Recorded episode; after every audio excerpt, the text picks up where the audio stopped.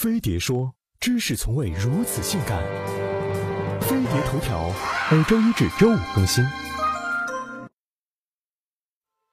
外围女的秘密生活。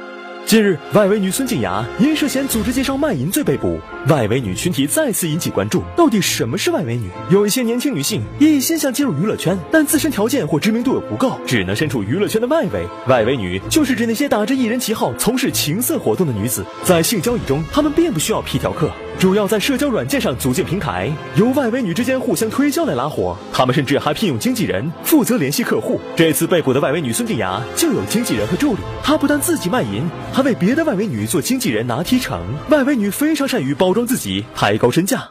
首先，虚构一份高大上的简历信息，自称是模特、空姐、硕士、混血、留学生，精通多种语言，曾多次出演国内知名影视等。然后利用网络搜索引擎付费把自己的虚拟个人简历置顶，伪装成网络红人。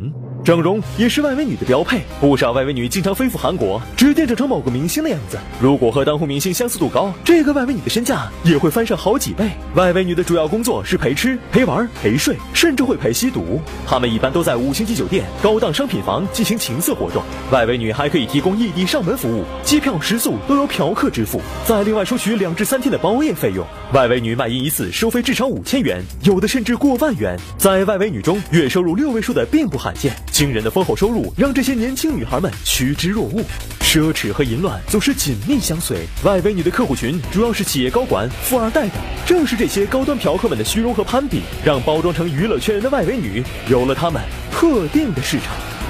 最近，枣庄警方破获了一起特大网络卖淫案件，其中涉及《海天盛宴》女主角孙静雅，周围被曝三天赚六十万的外围女，因涉嫌组织介绍卖淫罪被逮捕。在网上搜到的资料显示，孙静雅是模特、演员、歌手，其他的身份还有女艺人、广告新宠。孙静雅说。